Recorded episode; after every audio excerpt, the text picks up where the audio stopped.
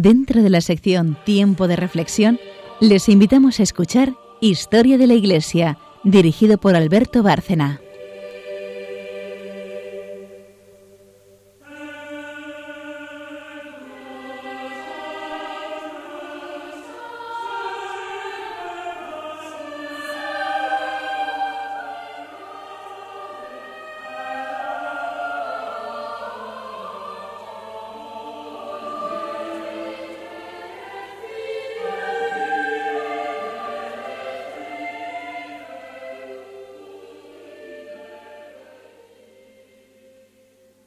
Buenas noches, oyentes de Radio María y de nuestro programa Historia de la Iglesia.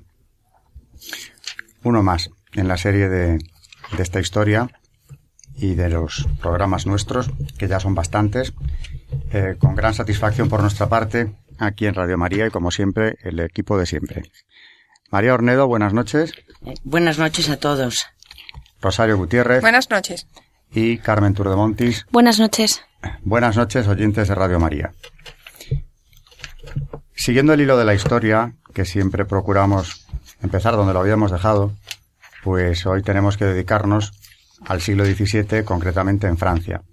Habíamos estado viendo la Guerra de los Treinta Años en el último programa, la paz de Westfalia que le pone fin y cambia todo el panorama europeo, y esa paz es bueno que recordemos ahora que es ella la que pone fin a la hegemonía española ya definitivamente y abre un periodo nuevo que eh, claramente establece la francesa. De modo que el 17, a partir de, la mitad del siglo, eh, ya es el siglo que viene marcado por esa hegemonía francesa. Es un gran siglo francés en muchos aspectos.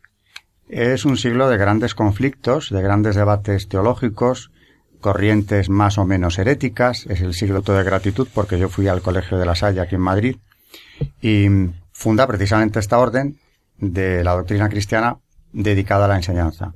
También ha rendido un servicio extraordinario a la Iglesia ya muchas generaciones de cristianos. En fin, gran vitalidad, grandes dones. ¿Para qué vamos a hablar de lo que ocurrió en Francia en el 17, llegando a la cuestión del Sagrado Corazón como revelación particular, una de las principales que nunca se han reconocido por parte de la Iglesia? Quiero decir, entre las reconocidas, quizá la más importante o una de las más importantes en la que el propio Señor se manifiesta a una monja francesa, de la que ya creo que hablaremos también, ¿eh? Santa Margarita María de Alacoque, importantísima, y le manifiesta eh, con toda claridad ese amor apasionado de Dios por el hombre. Eso ocurre en Francia, en la Francia de Luis XIV concretamente, Francia del siglo XVII. Así que una nación llena de gracias extraordinarias, con una gran vitalidad religiosa, pero en la que también hay sombras, porque es el siglo en el que eh, bueno, la unidad francesa en lo espiritual había empezado estando rota. Hoy nos va a hablar Carmen precisamente de cómo Enrique IV, aquel primer Borbón que subió al trono de Francia, que en sus orígenes era protestante y se convierte al catolicismo para poder ser rey de Francia, con gran eh, presión por parte de Felipe II de España, bueno, pues eh, les va a conceder un grado de tolerancia muy importante a los hugonotes. Yo creo que también por una proclividad a esa herejía de la que él proviene, aunque se haya convertido, y tenemos que suponer que fue sinceramente, pero en cualquier caso se establece esa tolerancia que va a ser duradera, hasta que ya luego Luis XIV la suprime y se vuelve a la unidad católica de Francia después de gravísimos problemas. Y luego también es el siglo en el que aparece el jansenismo, algo, una cuestión teológica profunda, pero que hizo un daño enorme eh, a la Iglesia y que también al final fue perseguido y suprimido por el propio Luis XIV en su momento.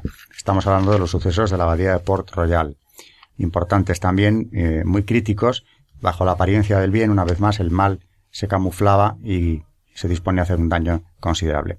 Así que vamos a empezar viendo precisamente esa ruptura de la unidad católica producida en Francia con la llegada de los Borbones, o mejor dicho, consolidada por Enrique IV de Borbón, y que se desarrolla eh, durante bueno, prácticamente lo que quedaba del siglo XVII.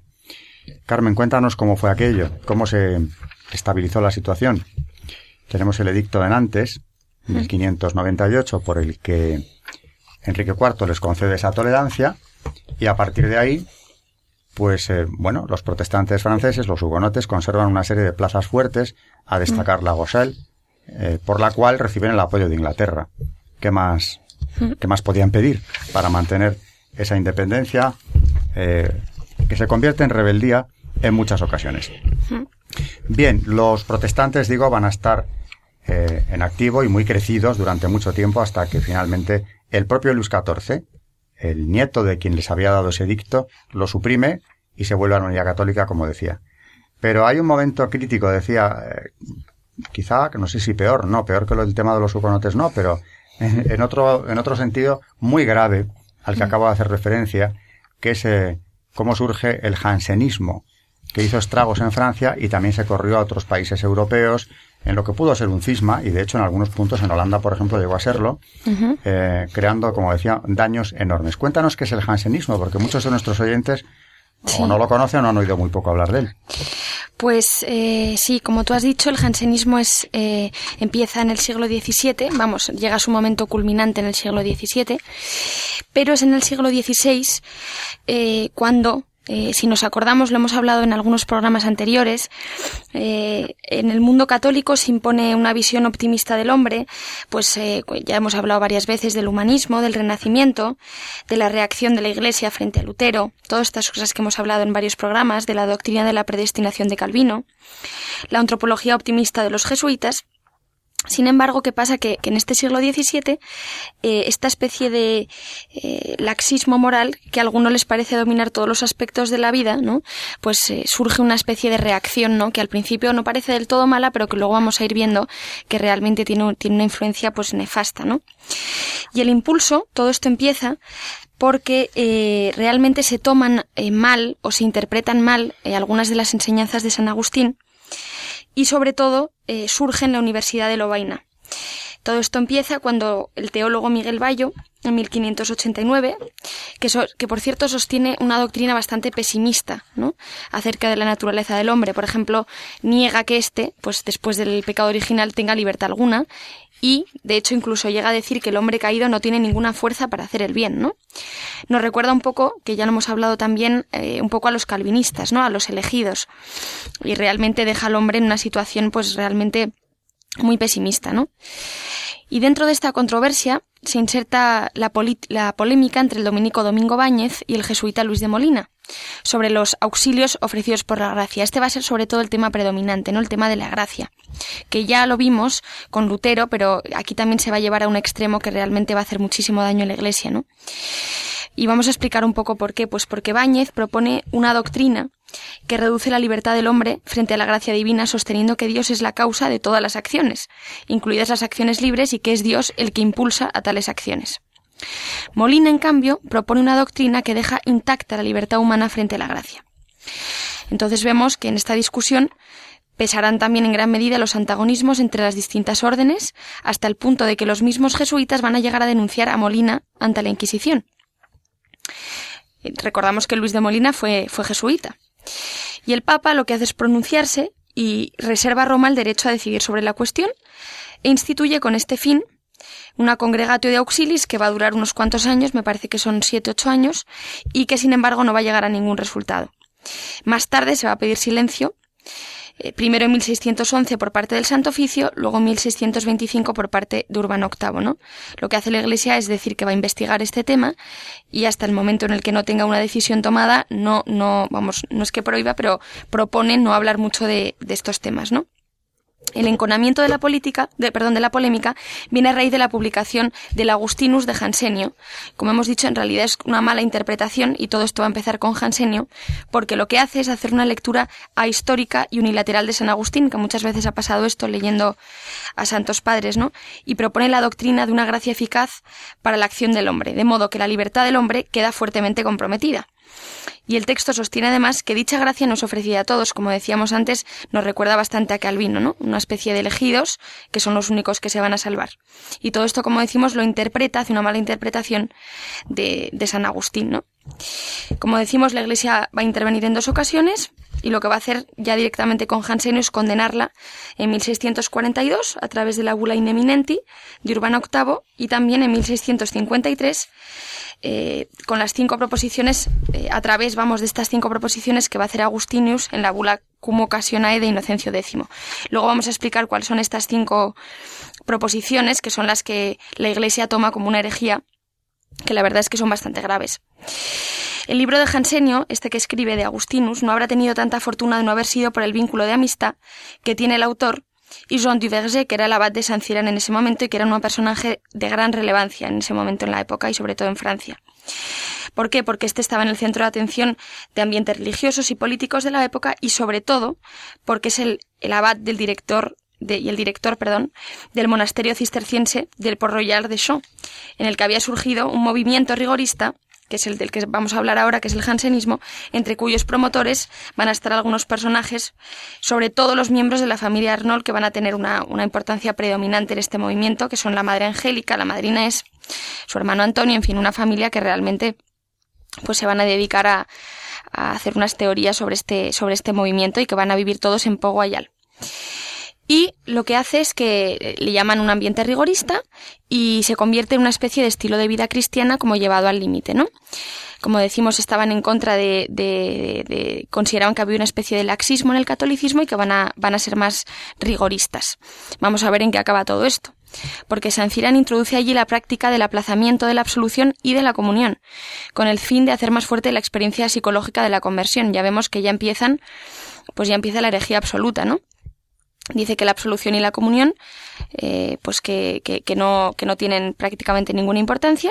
E incluso Arnold pone en guardia frente a la comunión demasiado frecuente, subrayando la indignidad del hombre ante el sacramento, en lugar de insistir, como ya sabemos, en que este brota de este brota la fuerza para combatir contra el mar contra el mal, perdón.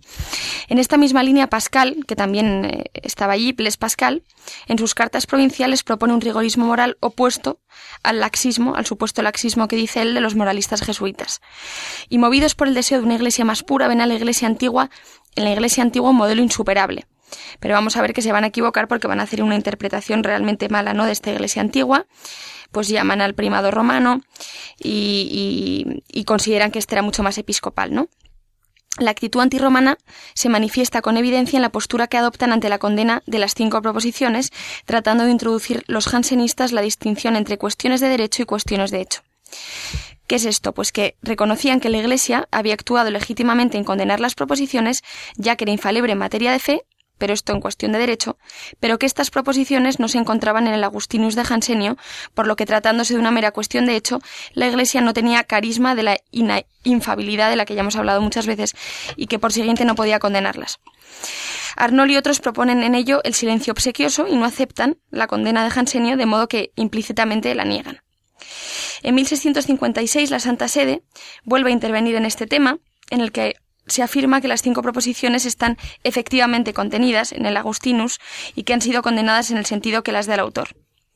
Esta bula fue impuesta al clero francés y fue confirmada por Alejandro VII en 1665. Pero en Port Royal se resisten a la condena, alentados por el apoyo de cuatro obispos que tampoco la aceptan. Interviene, sin embargo, el poder político, alineándose en contra de los jansenistas, entre otras razones porque Saint-Sigon tenía una actitud crítica ante la política del primer ministro, el cardenal Richelieu, del que luego pues vamos a hablar un poco más. ¿Y qué hace Luis XIV? Luis XIV llega al poder y considera evidentemente a los jansenistas un partido rebelde a la autoridad, y lo que va a hacer es prohibirlos directamente. Y en 1679 Em, el monarca prohíbe que se admitan novicias en Poguayal, presiona a los obispos para que condenen obras teológicas consideradas jansenistas y en 1719 directamente va a destruir Poguayal y va a instar al Papa para que publique las dos bulas en las que va a castigar a los que no le aceptan. Y en Francia, el unigenitus, que, es una de estas bulas, se va a convertir incluso en ley de Estado en el año 1730. Incluso se va a destruir por Guayal, como decimos, y el centro de, espiritual del jansenismo lo que va a hacer es trasladarse a Holanda, a Utrecht, donde en 1723 el capítulo de, de la catedral elige arzobispo sin la autorización de Roma y vemos ya aquí realmente el cisma completo, ¿no? Se nombra un arzobispo sin que el Papa lo autorice. Así que ya vemos que es un movimiento completamente cismático. El cisma de Utrecht, que se produce dentro de la Iglesia de Holanda eh, como un eco de lo que estaba pasando en Francia, que como Carmen nos ha expuesto brillantemente en muy pocos minutos, eh, era verdaderamente un movimiento mm, disolvente, mm, terriblemente amenazante para la seguridad del Estado, porque Luis XIV lo interpreta así, y desde luego para la unidad de la Iglesia, eh, claramente también, con condena papal, como se ha visto también de manera evidente. Bien, estas son las sombras del siglo XVII francés, que en el fondo también se interpretan como una gran vitalidad, una gran preocupación por todos los temas espirituales en una Francia que viene del desgarro que le ha provocado esa división entre hugonotes y católicos, en la que finalmente, por mayoría absoluta y por la decisión del rey, se impone el catolicismo.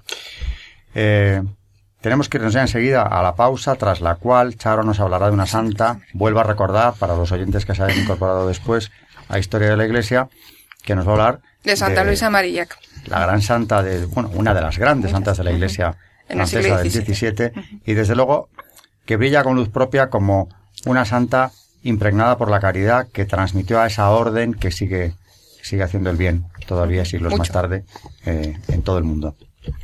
Bueno, pues en unos minutos, después de la pausa, dejamos a Charo con Santa Luisa de Marillac.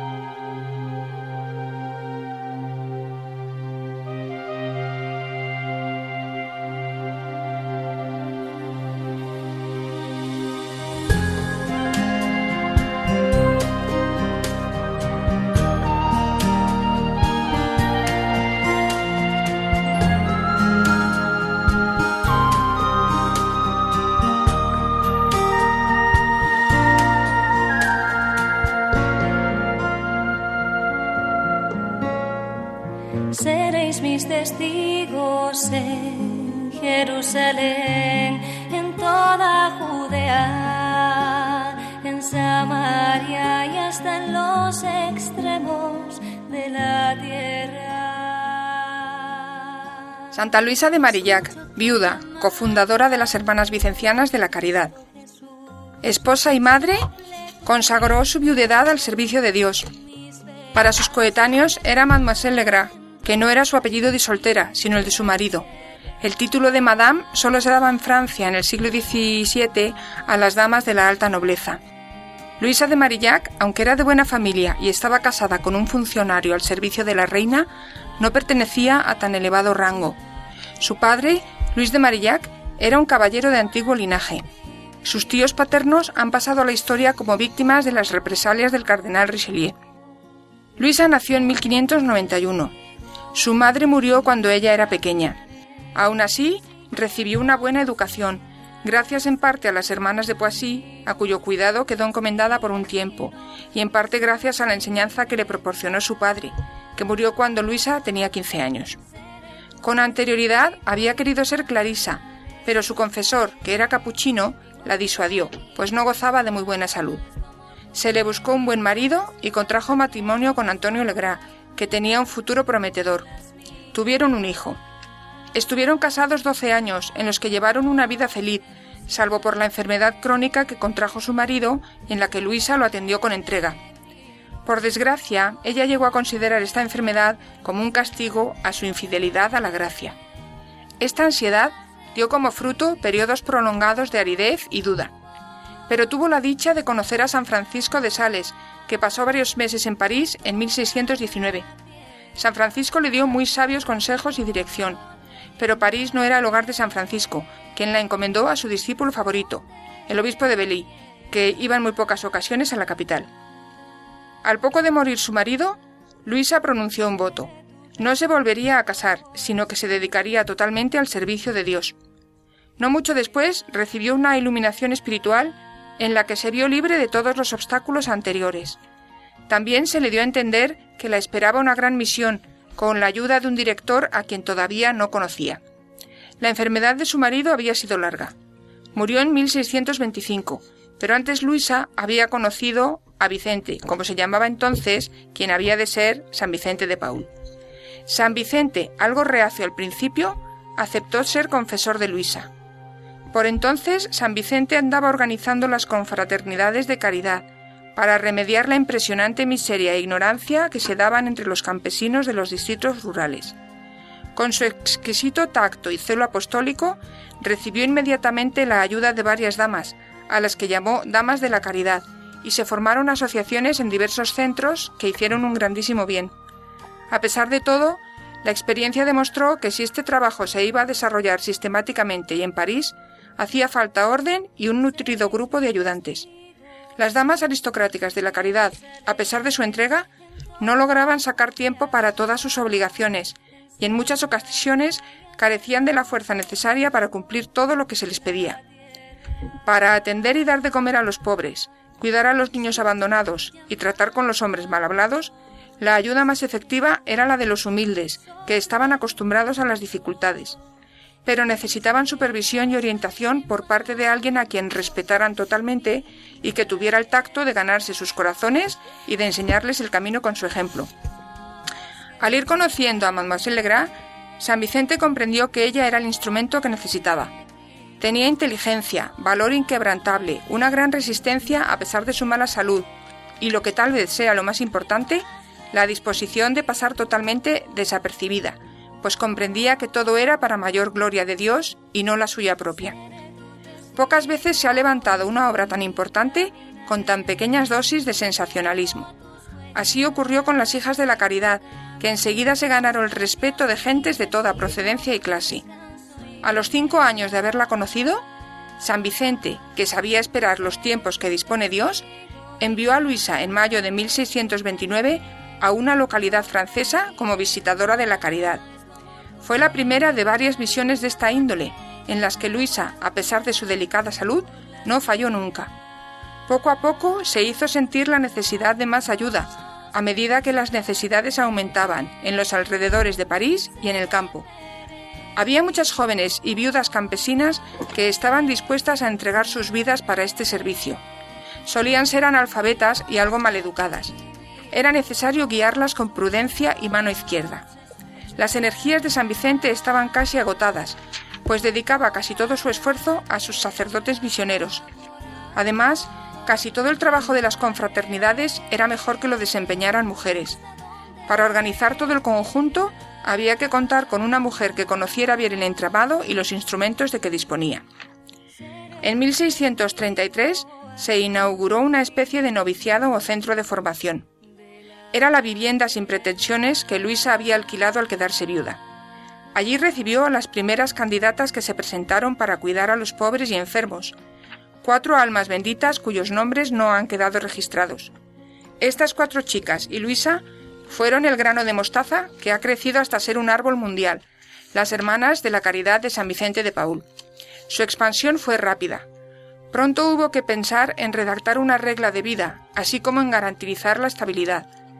Luisa deseaba desde hacía tiempo vincularse a este servicio por medio de un voto, pero San Vicente, siempre prudente y dispuesto a esperar una señal de la voluntad de Dios, la había contenido.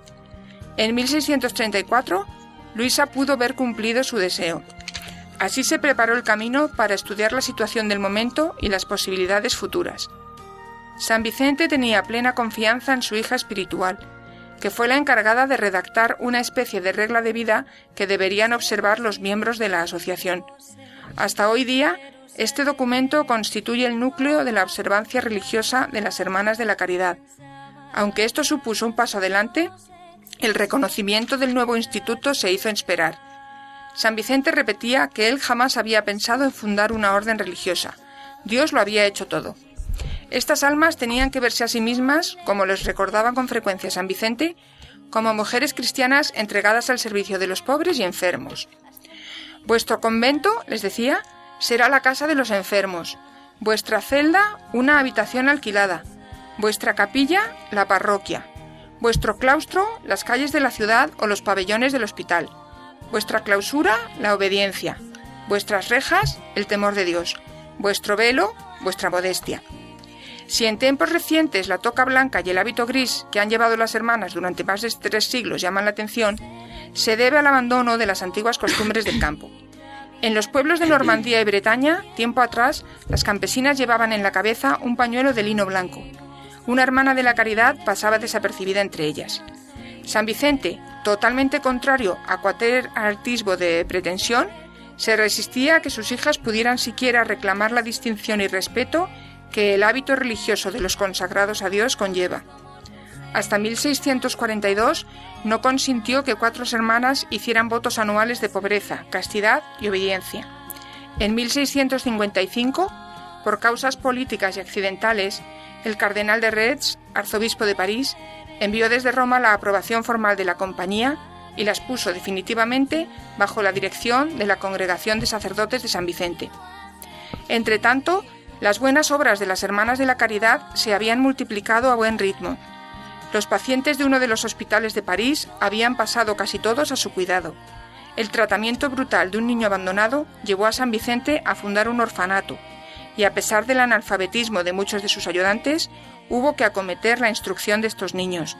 En todas estas tareas, Luisa había llevado la mayor carga. Había dado ejemplo en una ciudad francesa al hacerse cargo de un hospital muy descuidado. Por la tensión acumulada, tuvo una crisis nerviosa, que se interpretó al principio erróneamente como un caso de peste. Las hijas de la caridad la cuidaron con todo esmero. La verdad es que en París se había ocupado de enfermos de peste y no había sucumbido a la enfermedad. Sus frecuentes viajes, necesarios para llevar a cabo su trabajo, habrían acabado con la naturaleza más robusta, pero ella siempre estaba a mano cuando se la necesitaba, llena de esperanza y transmitiendo siempre alegría y paz. Según leemos en la correspondencia que dirigía a San Vicente y a otros corresponsales, solo le preocupaban dos cosas. Una era la veneración y respeto que encontraba siempre cuando iba de visitadora, y la otra era su ansiedad por el bienestar espiritual de su hijo, Miguel. En medio de todas sus ocupaciones lo tenía siempre presente. El propio San Vicente estaba muy pendiente de Miguel, que era un hombre bueno aunque algo inestable de carácter. No tenía vocación de sacerdote, como hubiera querido su madre. Contrajo matrimonio y llevó una vida ejemplar hasta el final. En el lecho de muerte de su madre, acudió a verla junto a su esposa y su hijo. Luisa los bendijo con toda ternura. Era el año 1660. San Vicente tenía 80 años y estaba ya muy quebrantado. Luisa quería ver a su venerado padre espiritual antes de morir, pero no pudo ser. Con el alma en paz y una vida colmada en el servicio al prójimo, aceptó esta privación que podría ofrecer a Dios. A sus hijas les dijo que fueran diligentes en el servicio de los pobres, que los amaran y honraran como a Cristo en persona. Santa Luisa de Marillac murió el 15 de marzo de 1660 y San Vicente de Paul seis meses más tarde. Fue canonizada en 1934. Celebramos su festividad el 15 de marzo. Seré tu testigo hasta los confines de la tierra.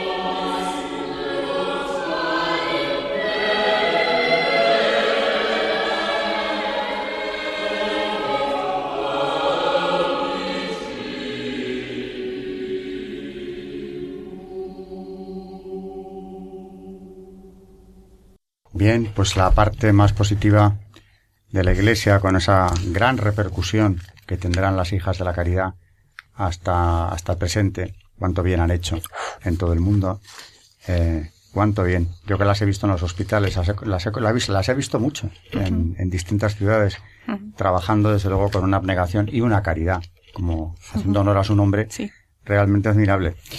Así que nos quedamos con esa idea positiva del siglo XVII francés que tiene ese aspecto, por supuesto, y es con el que nos tenemos que quedar principalmente. Y volvemos a tocar el tema espinoso del jansenismo que estuvo a punto de partir la Iglesia y alcanzó proporciones muy importantes. nos decía Carmen en la primera parte del programa que mm, ellos, o jansenios, había agarrado a San Agustín, precisamente hablando de, de la obra de San Agustín, como un argumento que acababa degenerando casi verdad en calvinismo. Bien, pues eh, María nos va a citar eh, de San Agustín precisamente un texto que habla de, de la gracia, de la gracia de Dios y su acción en el hombre, ya que Jansenio precisamente eh, invocó a San Agustín y creyó interpretarle mm, de la manera sesgada que lo interpretó. Dice San Agustín. Esto está dentro del capítulo primero del libro decimotercero de las confesiones de, bueno, de lo que estamos hablando de San Agustín. Y en este capítulo invoca a Dios que le previene con su gracia. Y le dice así, Os invoco, Dios mío, misericordia mía, que me criasteis y cuando yo os tenía olvidado, no me olvidasteis. Os invoco para que vengáis a mi alma, a la cual preparáis para que os reciba con el deseo que le inspiráis. No desamparéis al que ahora os invoca, pues que antes que os invocara me prevenisteis y frecuentemente insististeis con muchas maneras de voces para que de lejos os oyese y me convirtiese, y os llamase a vos que me llamabais. Porque vos, Señor, borrasteis todos mis méritos malos para no dar su merecido a estas mis manos que os hicieron traición, y prevenisteis todos mis méritos buenos para galardonar a vuestras manos con que me hicisteis, porque antes que yo fuese erais vos, ni era yo algo para que me otorgaseis el ser, y sin embargo, he aquí que soy por vuestra bondad, que previno todo esto que me hicisteis, y de qué me hicisteis, porque vos no tenéis necesidad de mí, ni yo soy tal bien de que vos pudierais ser ayudado, Señor mío y Dios mío, ni puedo en tal manera serviros como para que no os fatiguéis en obrar, o para que no sufra mengua vuestro poder, faltándole mi obsequio, ni para daros culto como se cultiva la tierra, que si no os doy culto, quedaréis baldío, sino para serviros y daros culto, a fin de que me venga la felicidad de vos, de quien me viene el ser capaz de ser feliz. La verdad es que cómo escribe San Agustín y cómo explica lo que Dios hace en él. La acción de la gracia. Sí, sobre todo en esta, en este, en esta última frase, en la que, en la que resume qué, qué hace la gracia dentro de, de sí, porque dice, de que me venga la felicidad de vos, de quien me viene el ser capaz de ser feliz. Claro, es de una profundidad enorme. Y San Agustín, sí, aprovechamos una vez más mm, para destacar eh, y animar a todo el mundo a leer a los Santos Padres, porque realmente eh, María lo dice siempre, yo también estoy de acuerdo, insisto en que son de una facilidad, de una claridad de, de exposición que merece la pena acercarse porque a la vez la profundidad también es impresionante, ¿no? Estos textos son una maravilla y están muchas veces muy olvidados. Bueno, pues con esta, desde esta posición de San Agustín y la fuerza de la gracia, es de donde nos contaba Carmen, Jansenio, torcidamente, llega a conclusiones tan heréticas prácticamente, ¿no? Pues sí, llega a conclusiones heréticas y de hecho, como hemos, hablábamos antes de las cinco proposiciones que hace en su libro, y yo creo que no hay mejor manera que, ir a las fuentes y voy a hacer, lo que voy a hacer es citarlas directamente y son estas cinco. La primera es hay mandamientos de Dios que por falta de la gracia necesaria ni siquiera los justos los pueden guardar. La segunda es el hombre, en la condición actual, es decir, después del pecado de Adán, no puede resistir a la gracia interior. La tercera es que el mérito y la culpa presuponen solo la libertad de constricción física, no la libertad de la necesidad interna. La cuarta. Los semipelagianos yerran al enseñar que la voluntad humana puede resistirse a la gracia o secundarla. Y la quinta. Es un error semipelagiano afirmar que Cristo ha muerto por todos los hombres. O sea, que vemos aquí estas cinco proposiciones que, que tienen en relación con, primero con la gracia, ¿no? De la que dice que por falta de esta misma ni siquiera los justos pueden guardar los mandamientos y luego también vemos que realmente mm, hace una hace una afirmación totalmente herética no dice que sería un error semipelagiano mm, luego si no decimos qué quiere decir de Pelagio no que ya hablamos de él cuando hablábamos de la, de la Iglesia en la Edad Media dice que es un error afirmar que Cristo ha muerto por todos los hombres. Es decir según Jansenio solamente pues unos cuantos eh, se pueden salvar y vemos aquí el, el, rastro de calvinismo enorme que hay en, en sus proposiciones. Mm no era menos peligroso el jansenismo, desde luego, que el calvinismo.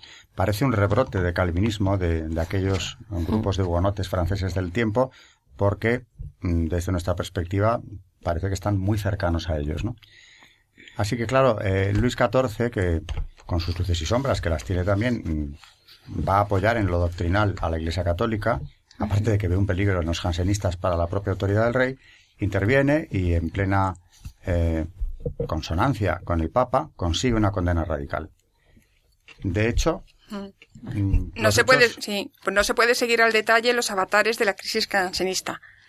Fue una lucha larga y enconada, en la que el bando de los adversarios de Port Royal tuvo en cabeza a los jesuitas, contra los que Pascal escribió sus famosas cartas provinciales. Las condenas papales del Augustinus en 1642 y de las cinco proposiciones jansenistas en 1653 no pusieron término al conflicto, que se prolongó con diversas alternativas hasta entrado el siglo XVIII. Las violencias antijansenistas de Luis XIV, que ordenó la demolición de la abadía de Port Royal en 1710 y consiguió de Roma la bula Uligenitus de 1713, condenatoria de los jansenistas, pusieron punto final a la historia externa del jansenismo francés, mas no a sus deplorables consecuencias. Deplorables, sí, porque a la larga lo fueron y, muy graves. Pero bueno, decía y destaco esa, esa identidad entre el rey y el papa, y ya cuando el papa ha hablado y ha condenado algo, pues está condenado. De manera que eh, es muy claro en este, en este sentido la posición oficial de la Iglesia entonces contra el jansenismo. Les dio igual, efectivamente aquello tardó en desaparecer. Eh, agarrándose a ese purismo católico que ellos eh, pretendían defender, lo que estaban haciendo era justamente lo contrario. Los jesuitas, efectivamente, una vez más, como fuerza de choque del, del Papa en aquellos años, pues eh, van a tomar el estandarte de la defensa, de la defensa del- de, la, de la integridad del dogma católico, de lo defendido en Trento, en definitiva, con todo lo que todavía en Trento quedó por definir, en cuanto a la gracia y la voluntad del hombre, porque quedó.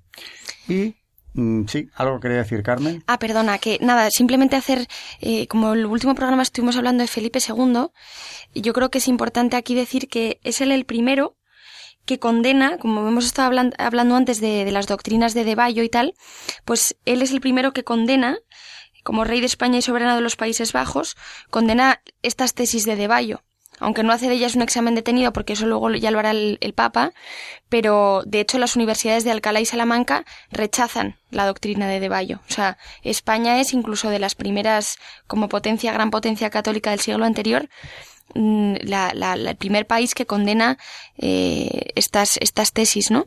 Felipe II. O sea que. Felipe II en plena sintonía con la compañía de Jesús. También vemos muy bien dónde están los bandos, ¿no? Muy claramente posicionados. Cuando el Papa ha hablado, que es eh, en lo que estaba hace un minuto, pues ya no hay más que obedecer. Y en aquel caso, pues eh, evidentemente los jesuitas que fueron tan atacados y criticados entonces en la polémica jansenista, ¿no? Precisamente son la punta de lanza que defiende la ortodoxia, no estaban haciendo otra cosa más que obedecer y para eso tenían y tienen un cuarto voto, ¿no? De la obediencia de San Ignacio, en su biografía, conviene destacar algunos comentarios de su gran biógrafo, que también María ha traído un texto relativo a la obediencia y a San Ignacio. Sí, porque San Ignacio habla muchísimo, muchísimo de la obediencia eh, durante su vida y sobre todo en, los- a sus discípulos dentro de la compañía, ¿no? Eh, y dice de él, dice, deseaba que los de la compañía se esmerasen en todas las virtudes, mas sobre todas las morales, que empleasen todas sus fuerzas en alcanzar la virtud de la obediencia, porque afirmaba ser esta la más excelente y más noble virtud del religioso, y la que Dios estima más que la víctima, y le es más agradable que el sacrificio, por ser la obediencia hija de la humildad, óleo que fomenta y conserva la luz de la caridad, compañera de la justicia, guía y maestra de todas las virtudes religiosas, enigma de la propia voluntad, madre de la unión y concordia fraternal, puerto seguro y banquete perpetuo de las almas que se fían de Dios. Y decía él que como las otras religiones, unas se aventajan en unas virtudes a las demás y otras en otras, así él deseaba que la compañía procurase de aventajarse y de esmerarse sobre todas las demás religiones en la virtud de la obediencia, cuya naturaleza y excelencia declaraba él de esta manera. verdaderamente es que es verdad que es en, el fondo la obediencia es humildad. Y de esto deberíamos de, tener a nuestro querido San Ignacio muy presente. Además, estos pobres papas, yo pienso que la que debieron de pasar, ¿no? Porque los políticos hacían con ellos lo, lo que querían y ellos tenían que humillarse y humillarse. La verdad es que la Iglesia ha, sido siempre así, ¿no? Y salvar el, la nave de la Iglesia. Siempre atacada, siempre atacada. Y ellos obedeciendo y dando testimonio. Yo precisamente tengo una frase de, de San Ignacio, que no sé si viene al caso, pero bueno, eh, que me gusta mucho, que dice, dar y no calcular el coste, luchar y no cuidarse de heridas, afanarse y no mirar a los demás, trabajar y no pedir recompensa alguna salvo de saber que hacemos tu voluntad. Pues esto es yo creo que, de, que define un poco el espíritu jesuítico y de San Ignacio, ¿no? La entrega a Dios como una misión, como la misión del cristiano, la auténtica realidad, a la única que, tendría que tendríamos que estar, eh, de la única que tendríamos que estar pendientes todos, ¿no? Del cumplimiento de la voluntad de Dios, de la entrega total de, de nuestras personas. En el caso de los consagrados a Dios, con mayor motivo. Por lo tanto, la obediencia, evidentemente, siempre les ha, eh, les ha tocado de una forma especial. Así que por eso la Compañía de Jesús, insisto, va a tener los problemas que iremos viendo a partir de ahora, sobre todo en el siglo XVIII, cuando acabará siendo disuelta, incluso por un ataque terrible que es bastante sencillo seguir la pista, ¿no? Eh, solamente hay que dar algunas claves y las vamos a dar aquí en este programa para que nuestros oyentes que estén interesados en ello puedan llegar a entender cómo fue posible que la Compañía de Jesús, la más fiel al Papa, fuera disuelta dentro de la Iglesia. Esto, así de entrada, es verdaderamente un escándalo. Hay que ver, María hablaba ahora de las presiones políticas de los papas, hay que ver a qué punto llegaron estas presiones en el siglo XVIII para conseguir precisamente la disolución de esos soldados del Papa que eran los jesuitas. En definitiva, pues eh, el jansenismo fue extirpado, extirpado radicalmente del suelo francés eh, conserva esa influencia en Holanda con ese cisma de Utrecht que divide también a esa iglesia ya tan castigada, por cierto, por el propio calvinismo, pero en Francia consigue Luis XIV erradicarlo. Y aquellos solitarios de Port Royal que se creían tan buenos y tan perfectos, es más, miraban por encima del hombro a cualquier otro católico, los despreciaban, eran, eran como elegidos. Realmente, pues, quedan condenados ante la historia, que en mm. definitiva pone las cosas en su sitio casi siempre antes o después. Y además, eh, de hecho, tiene luego, si es verdad que en Francia eh, Luis XIV lo radica completamente, de hecho destruye, destruye Poguayal, ¿no? Eh, como tú dices, Alberto, se va a trasladar a Holanda, pero incluso mm, van a surgir nuevos focos de jansenismo incluso en Italia. En Pavía va a ser un centro importantísimo, en Nápoles y, con varios incluso monasterios que se van a repartir por toda la península italiana.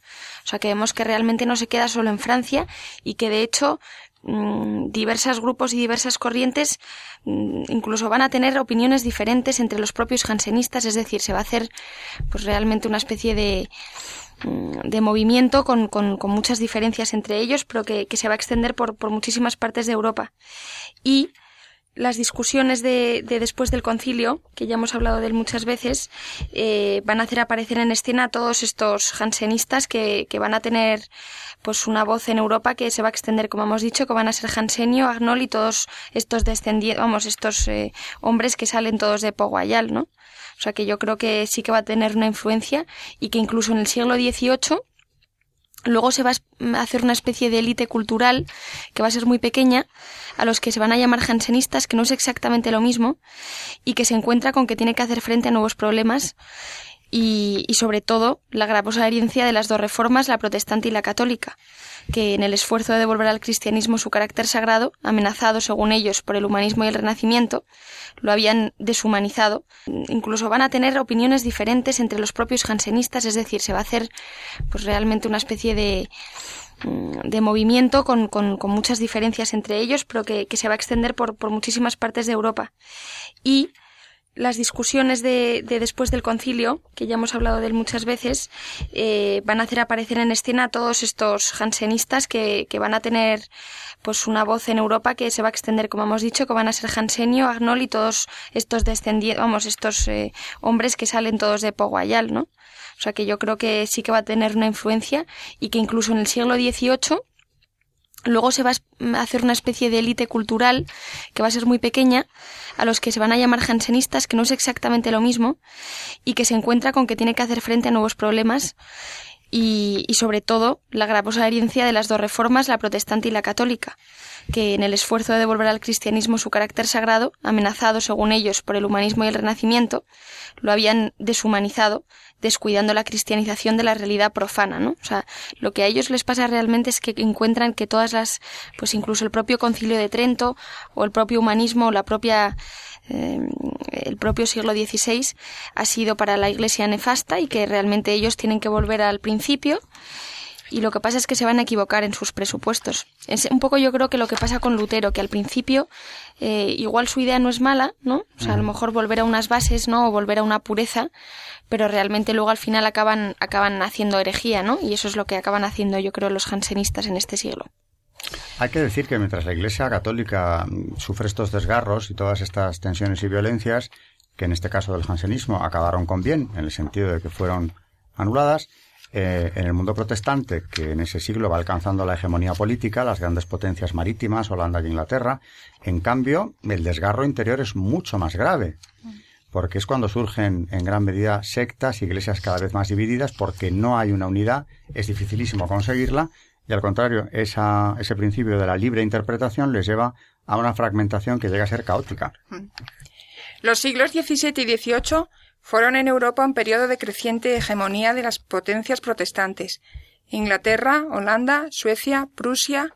En contraste, el protestantismo en el plano religioso sufrió cada vez más las inevitables consecuencias desintegradoras del libre examen, que constituía su sagrado patrimonio, la inestabilidad doctrinal y las divisiones a ultranza. La inmutabilidad del dogma apareció entonces como un argumento aducido por los apologistas en favor de la verdad del catolicismo. Bossuet podía, en cambio, escribir una historia de las variaciones de las iglesias protestantes como prueba de no ser la iglesia verdadera. Algunos protestantes fueron también conscientes del peligro que encerraba una tal fluidez doctrinal, y el sínodo de Dordrecht en Holanda redactó en 1688 una profesión de fe ortodoxa, que habrían de suscribir los pastores que quisieran permanecer en el seno de la Iglesia reformada. La fragmentación de las grandes confesiones protestantes en sectas y grupúsculos fue igualmente una tendencia incontenible. Esto en los Estados Unidos es visibilísimo. Pero es que cómo van a tener una unidad si realmente hay un hay una libertad de interpretación, es completamente imposible. Entonces yo creo que por eso al no haber una unidad ni siquiera doctrinal es imposible mantener mantener la, propia unidad religiosa. Entonces eso es lo que ha pasado y, como dice Charo, eh, por ejemplo en Estados Unidos no hay no hay ejemplo mayor que, que, que Estados Unidos en la que hay, vamos, yo hace poco estuve en Boston y realmente es que en un pequeño pueblo de Boston, que no es una ciudad grande ni nada, un pequeño pueblo, me parece que conté unas 15 iglesias diferentes, protestantes, desde bautistas a evangelistas. Claro, no tienen una unidad doctrinal, entonces es imposible. Y la interpretación, claro, pues como se puede hacer, como tú interpretas las escrituras, así va a ser, pues hay una interpretación enorme y una cantidad de interpretaciones interminable. O sea que sí, sí. ¿Y quién le va a poner coto a eso? No hay autoridad mm. ninguna contra ello, por supuesto. Eh, no, porque yo creo que la división engendra división normalmente, ¿no? Mm. Que hay que buscar lo que une, no lo que desune. Y aquí es el ejemplo clarísimo de que una vez empezado el proceso, no, tiene fin, es que se han atomizado. Cuando se produce una, una interpretación incorrecta o incluso abiertamente torcida, no hay autoridad en el, en el mundo de la iglesia, las iglesias reformadas que pueda decir o poner coto a ello. Bueno, pues se extienden y van surgiendo, como decíais vosotras ahora, primero múltiples iglesias, finalmente sectas, que ya se salen completamente del marco, muchas veces hasta de lo, de lo cristiano, aunque se llamen cristianos, ¿no? El otro día hablando de este tema leí también que un matrimonio, él era pastor de la iglesia, me parece además un hombre bastante importante, no sé si era de la iglesia de, de Suecia, protestante, no sé si era evangélica, no sé de dónde era, pero vamos, el tema es que eh, los dos, el, el matrimonio, se habían convertido al catolicismo y explicaban en un artículo, en una entrevista que les hacían, realmente la división que hay entre ellos y, y- y que sobre todo lo que les atrajo mucho del catolicismo, en primer lugar fueron los, los sacramentos, como lo hemos hablado un montón de veces, ¿no? Que, que realmente es que es una maravilla lo de los sacramentos, es que es lo que, pues, que se pierden lo mejor, ¿no? Por hablar mal. Y luego, en segundo lugar, que no ve- veían una unidad, ¿no? O sea, una obediencia a un papa, una, una unidad doctrinal que a ellos pues les atraía mucho y sobre todo que llevaba así desde hacía muchos siglos esta unidad y que realmente era algo que a ellos les parecía más serio y más y eso que llevaban ya muchos años él siendo pastor protestante y ella pues también en- no sé de qué rama eran del protestantismo que como hemos dicho había much- hay muchas pero que realmente les había traído mucho el el, todo el tema católico, pues por eso, por los sacramentos y por la unidad, la unidad que veían en él. Mira, hablando ahora que te oía, precisamente recordaba que hace unos años, eh, en una conversación con un gran amigo, eh, el padre Santiago Cantera, Fray Santiago Cantera, actual prior de la Basílica de la Santa Cruz del Valle de los Caídos, mm, analizando esto, el gran número de conversiones que se producían en la iglesia anglicana, concretamente hablábamos de esa, eh, hacia el catolicismo, me dijo, sintetizando la cuestión, que él ha estudiado detenidamente que los dos grandes atractivos para los eh, anglicanos a la hora de venir a- al catolicismo son, desde luego, la figura del Papa. Es decir, el referente de autoridad, el referente de esa luz que viene de allí, que te aclara las cosas, que dice, que interpreta, que está para eso, precisamente, en buena medida, desde que Cristo fundó la Iglesia. La figura del Papa, y añadía él, y tenemos que decirlo además en esta casa, todo lo que se repita es poco, la figura de la Virgen. Y ya hemos hablado aquí de Nuestra Señora de Walsingham, que es la patrona, cuyas imágenes destruyó Enrique VIII, etcétera, etcétera, pero que tiene también un... está reviviendo. Y hay peregrinaciones, hay un santuario, etcétera, etcétera. Y que el cura de Ars dijo que él estaba esperanzado y que creía que Inglaterra volvería a la fe. Y aunque han pasado muchos siglos, yo creo que lo estamos viendo nosotros. Pero fíjate, decías ahora, cómo va unida la herejía al rechazo a la, a la- a la Sí. imagen de la Virgen. De hecho, ¿eh? no queda la imagen Mm. Que había en el curioso. siglo XVI. Develadora de la herejía, es la Virgen. María, te veo ensimismada en tus textos. Voz del magisterio, cuéntanos de Bueno, ese es que magisterio. este eh, San Ignacio de Loyola, que, que habla del este Rivadaneira, que es el que escribe este maravilloso libro, hablando de sus virtudes, sobre todo de su humildad. Y claro, tenemos eh, tanto que aprender de él y sobre todo pensando en los papas de esta época, ¿no? Cómo se tu- tuvieron que sentir de humillados. Mm, y está comentando de, de San Ignacio que a la pobreza le llamaba nuestra madre y que tenía por cosa indigna y vergonzosa que los religiosos fuesen adinerados o codiciosos, o que con razón se, pu- se pudiese pensar de ellos que lo eran. Dice que llegó por la divina gracia a tanto grado de humildad que muchos años antes de que muriese no tuvo tentación de vanagloria, porque estaba su ánima con la lumbre del cielo que tenía tan esclarecida y con tan grande conocimiento y menosprecio de sí, que solía decir que a ningún vicio temía menos que a este de la vanagloria, que es un gusano que suele roer hasta los cedros del Líbano, y comúnmente nace del desconocimiento y ciego amor de sí mismo. La soberbia, el pecado luciferino, en definitiva, en sus múltiples, múltiples facetas. Bueno, tenemos que ir, tenemos que ir acabando. Prácticamente ya algún comentario final. Charo, María, Carmen. Sí, que San Francisco a la pobreza la llamaba la dama pobreza. La dama pobreza. Sí, es No precioso. sabía, Sí. María, Yo- algún comentario o Carmen, como queráis, en el orden que queráis. Primero Carmen.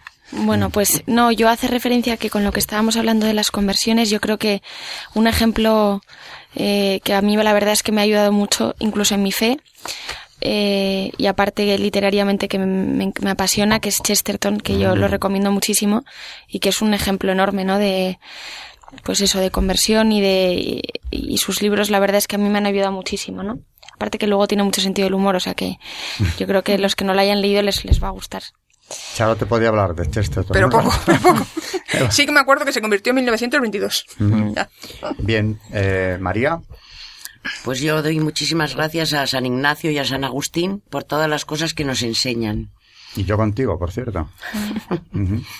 Dice, en uno de sus dichos, recoge, re- que se recogen en este libro, dice que eh, ningún, que San Ignacio decía, ningún escándalo puede haber mayor de los religiosos para con los seglares que saber que los de una misma religión están en bandos y divisos entre sí. ¿no? Hablando de lo importante que es que estemos unidos.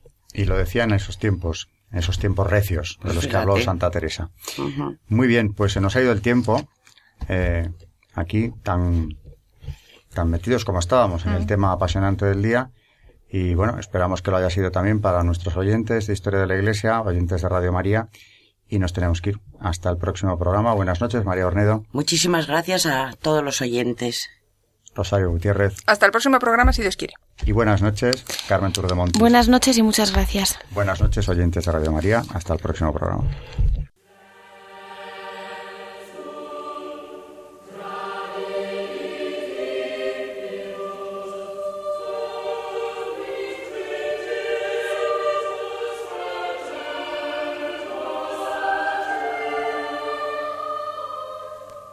Y así finaliza en Radio María Historia de la Iglesia, dirigido por Alberto Bárcena.